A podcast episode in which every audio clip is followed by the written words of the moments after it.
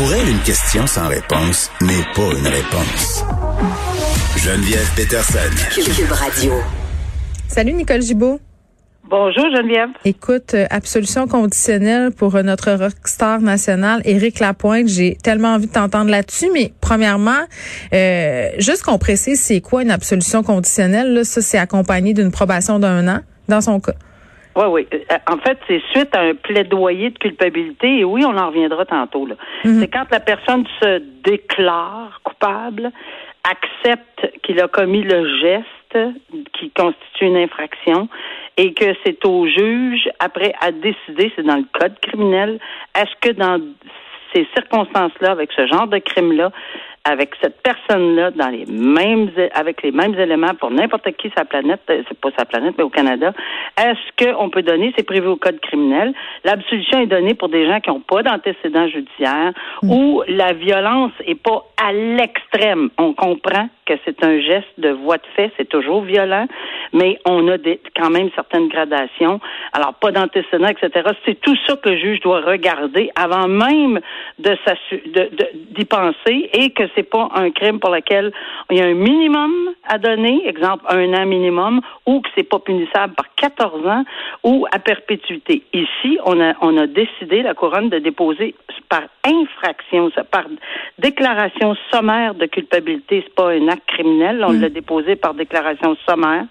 Alors, euh, pour la couronne, c'était euh, nécessaire de le faire ainsi, parce qu'on n'exagère pas dans le dépôt des accusations quand on n'a pas besoin de le faire, quand on est procureur de la couronne, peu importe pour qui, que ce soit Éric Lapointe ou n'importe qui. Donc, c'est c'est là-dessus. Une absolution, c'est que tu seras réputé euh, n'avoir pas été condamné après que ta probation est terminée, complètement après que ta probation est terminée, que ce soit un an, deux ans, trois ans, ici c'est un an, que tu aies suivi toutes les conditions et que tu n'aies pas manqué à aucune. Et la première étant de garder la paix, avoir une conduite, ça veut dire tu sors pas sous avec ton auto, tu tu menaces pas quelqu'un, rien, mais rien. Tu peux pas sortir là du cadre parce que sinon tu retournes devant le juge puis il va te l'imposer Bon. une sentence. Maintenant, est-ce que tu es d'accord avec la décision euh, du juge euh, Steve Larivière d'y aller justement avec cette absolution conditionnelle? Est-ce qu'on envoie le bon message?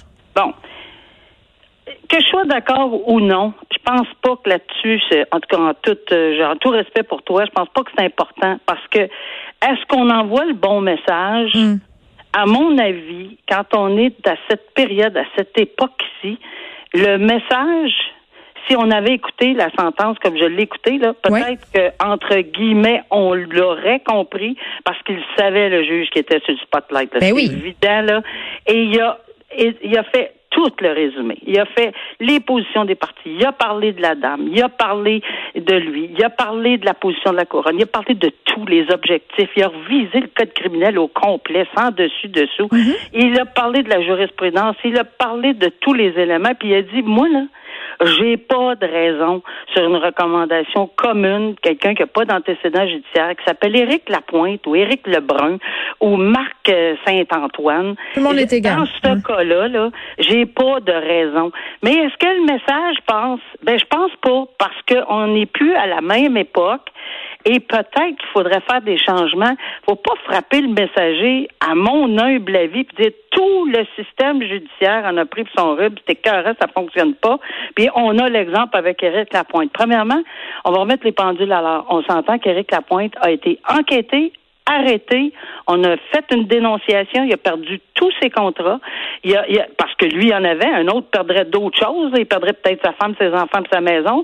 Chaque cas est un cas d'espèce. Mais Eric a passé la pointe par tous les, les, les événements. Il s'est présenté à la compa- Il a dû se présenter. Il a dû se présenter pour plaider. Il a dû admettre sa culpabilité. Au début, il a dû- plaidé non coupable, au début. Ouais, ben, ben oui, on plaide toujours non coupable. Je sais pas si, je sais pas pourquoi on reflète ça dans les journaux partout, mais c'est parce que j'ai, c'est rare, là. Moi, ça, c'est, rare, rare, rare. Premièrement, il a jamais rencontré son avocat. Ça arrive rapidement, souvent. Et les gens, tout de suite, on enregistre, ils enregistrent un plaidoyer de non culpabilité. Ah, mais c'est bon que tu le soulignes. Ben, c'est ça. J'ai jamais pris pour en regard quelqu'un parce qu'il avait plaidé non coupable. C'était un automatisme. Et d'ailleurs, je vais aller plus loin. S'il n'y avait pas eu d'avocat, on aurait on, on l'aurait enregistré pour lui parce qu'on veut pas que les gens prennent un, plaide coupable. Ça m'est déjà arrivé de dire non, je l'accepte même pas votre plaidoyer de culpabilité. Rencontrez un avocat, là. Faut vraiment que vous sachiez à quoi vous vous engagez quand vous plaidez coupable. Alors ça, ça, ça, ça, ça, ça, ça m'énerve pas du tout, mais il a passé par tout ça. Il est allé devant le juge, il a accepté, il a plaidé coupable.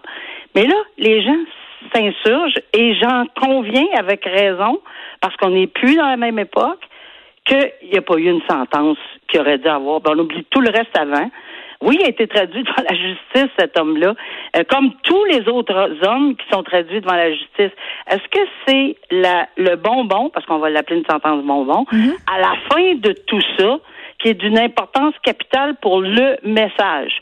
Écoutez, chacun peut prendre le message qu'il veut, mais moi ici, je vous le dis en toute honnêteté, j'ai regardé, j'ai écouté, j'ai analysé. Il n'y a pas, il y a pas commis d'erreur dans, dans sa décision. Là. Mm. Est-ce qu'il aurait pu être plus sévère? Puis il a pris trois semaines pour y penser. Il n'a pas fait ça, c'est un coup de tête, dire j'entérine comme j'ai déjà vu dans des salles de cours, rentrer puis sortir en trois secondes. J'entérine la suggestion, puis ça, il a pris X nombre de semaines. Il a tout rédigé son affaire. Il a pensé, il savait. Puis il a dit, écoute, je peux pas. Que ce soit Éric Lapointe, que ce soit n'importe qui, je peux pas aller à l'encontre de ça. Mais qu'on l'accepte pas, on a le droit de pas l'accepter. La couronne a fait ces recommandations-là. Il a expliqué, oui, que la madame avait été rencontrée, oui, qu'elle savait. Elle n'est pas obligée d'être d'accord, mais en toute honnêteté, la couronne a dit, moi, c'est le plus que je pouvais vous demander sur une infraction sommaire hmm. dans ces conditions-là dans le portrait. Va-t-il pouvoir aller aux États-Unis? Oui, parce qu'il y a plein d'auditeurs qui m'écrivent vous me dire, OK, mais là, après ses affaires puis sa probation, c'est quoi? Ça va être quoi, sa vie? Va-tu pouvoir aller en voyage? Va-tu pouvoir, tu sais? Pendant trois ans, il est fiché à la gendarmerie royale. C'est comme ça que ça fonctionne en vertu de la loi sur le casier judiciaire. C'est une chose, une absolution conditionnelle avec des conditions. Pendant un an, il va être obligé de respecter toutes les conditions que le juge a données. Mais après ça, pendant toute la période, pendant trois ans, il va, il va être fiché. Ce que ça veut dire, c'est que s'il décide de traverser à telle douane, à telle place, puis que le monsieur ou la madame de la douane pitonne, puis appelle la gendarmerie royale, il va, il va être fiché. Puis ça se peut que le monsieur puis la madame euh, douanier disent non, tu rentres pas. Et c'est eux qui décident. Je vous garantis qu'on ne dit pas aux États-Unis quoi faire et quoi dire aux douanes. Même si on leur dit, écoutez, moi j'ai une absolution conditionnelle, je n'ai pas été réputé condamné, puis qu'on fait un cours de droit aux douaniers, c'est non. Alors, c'est eux qui ont le dernier mot aux douanes pour les laisser rentrer ou non. Il y en a qui vont l'accepter.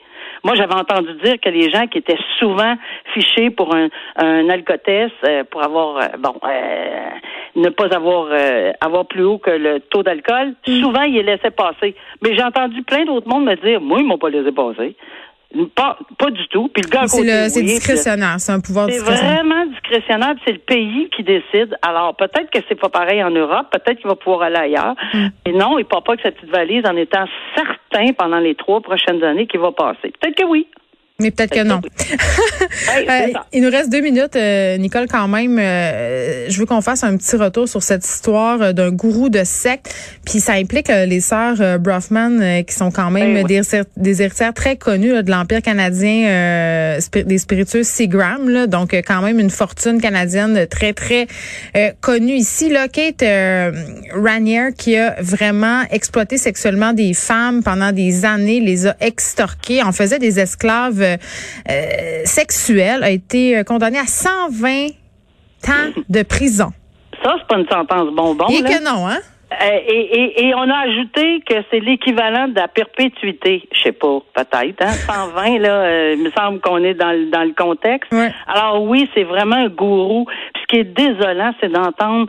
puis son, il y avait une jeune fille de 15 ans qui était là-dedans. Il s'en servait comme un esclave sexuel. Mm brisé sa vie, est venu témoigner. Puis ça, je pense qu'il s'attendait pas à ce qu'elle vienne témoigner. Il y a ça a été une surprise.